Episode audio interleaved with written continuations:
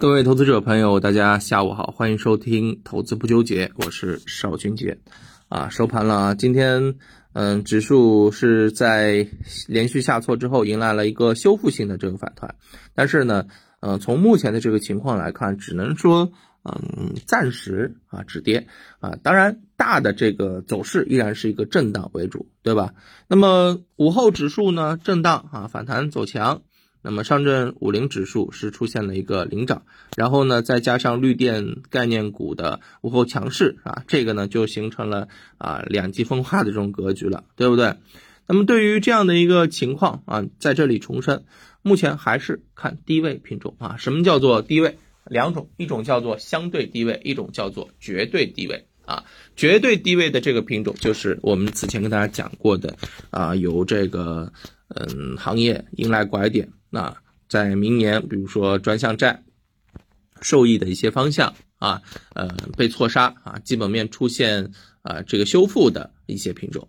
那么另外一个呢，叫做啊相对低点。这个相对低点呢，就是短期回调比较充分。那么在当下是出现了一个止跌啊这样的一个机会。那么这些机会呢，我们在前面的前几天的这个节目当中已经跟大家。呃，有进行着重的这个分享了，对不对？那么在今天盘面当中，我们也看到了，确实如此，对吧？那无论是像这个相关的一些碳中和的方向啊，或者说是这个呃汽车的方向啊，你比如说像一些卫星导航的方向，对吧？都是如此。那么，嗯，这种延续或者说高景气板块呃回踩之后的这个走强，我认为还会延续个几天啊。但是如果它的节奏比较快的话，那么在现在来看，嗯，还是参与的难度啊比较大的啊比较大的。那么今天想跟大家聊啥呢？啊，延续着这样的一个高成长板块啊，这个相对低位的啊机会，想跟大家做进一步的探讨。其实你会发现，今天上涨的一些啊，这个新能源汽车啊，这个碳中和、绿电，对吧？包括交通相关的这个机会，它其实都是。啊，有消息刺激啊，不能说消息刺激吧，叫做政策加码，对吧？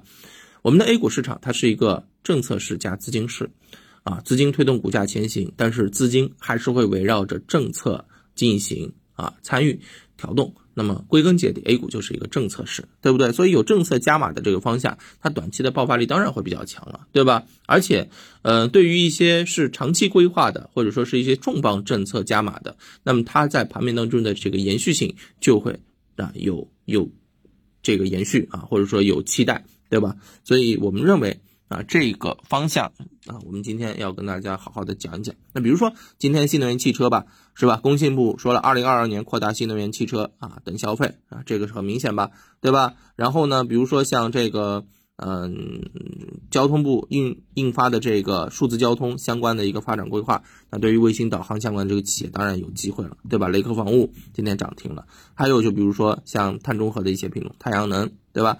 多地。积极推进啊，风电光伏项目，光伏在前面啊，也是有震荡，也有涨幅啊。但是为什么涨的相对比较高了，还能够继续涨？就不就是因为这个原因吗？对吧？但是涨的一些品种，你要发现啊，它已经啊轮换了，它不是那种高标的高位的这个品种，更多的是一些中位或者中低位的啊补涨的这个机会啊，这是要啊注意的。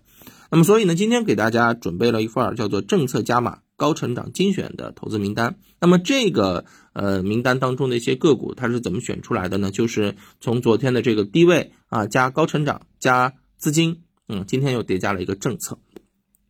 整个筛选逻辑呢是这样子的，首先呢，呃，我从目前啊有政策加码的一些品种当中呢，去选择了一些高成长的。啊，这个个股，那么这里面呢，它是有啊明显的一些啊嗯优势的细分优势，或者说是行业龙头，那选了九十六家，然后在这里面呢，我们说相对低位嘛，那你一定要回调充分，十二月回调啊幅度超过十啊百分之十，那么近期呢回踩到重要的支撑或者说是趋势线啊有明显的这个企稳迹象的，那么调了二十一家。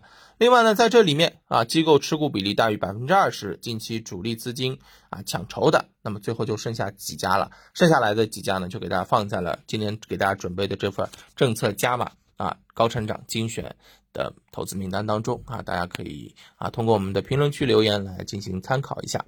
那么这里面呢，啊，给挑呃几嗯，还是先给大家举一个例子来证明我们的这个观点啊。那么我们说啊，你要挑呢，挑低位要有政策的啊，然后呢有结构抱团的，对不对？比如说近期有一只个股表现的很强，叫做亚本化学。那么这家上市公司呢，大家知道它是一方面做健康产业，另外一方面呢有环保概念。那么这只个股在前面也是震荡了很久啊，甚至是做了一个类似于圆弧底的一个技术形态，突破之后呢也没怎么涨。对吧？震荡上行之后碰到压力了，回踩。回踩的过程当中，我们要注意什么？一方面，它是否是啊回踩到趋势线？那么正好回踩到呃趋势线的这个平台啊，就是圆弧底突破平台。然后另外一方面呢，在回踩的过程当中，它就是有资金买入的。所以你看啊，它八天涨幅百分之九十啊，所以这种品种就是我们的这个潜在目标了，对吧？那么也是沿着这样的一个逻辑，再给大家去挖啊。那么挑一只今天给大家准备的。嗯，资料当中的这个个股啊，我们也是希望说啊，能够找到像亚本化学起涨前的一些品种，嗯，比如说啊，像协鑫能科啊这家上市公司呢，也是在我们的啊策略当中啊。今天啊这家上市公司我们来剖析一下吧。当然，这家上市公司只做案例剖析，不做分享，不做推荐啊。那么它呢是属于绿电加储能的啊，业绩评分九十四点一分。那么它在近期的这个走势，大家从技术形态上面可以看一下。首先啊，它并没有涨得很高，对吧？前面啊构筑 W 底，然后突破，突破之后呢顺势回踩，这个突破回踩的幅度也比较深啊，也有百分之二十以上了。那么正好回踩的位置呢，就是 W 底的一个突破平台颈线位，对吧？那么在这个时候啊，资金。那出现了一个明显的一个吸筹。首先，一方面，这家上市公司呢抱团持股比例超过了百分之三十五，机构持股比例啊超过百分之三十五。另外，五日你看这几个阴线下来，五日主力资金是买了二点一六亿元，这就很明显啊有一个呃低吸抢筹，对吧？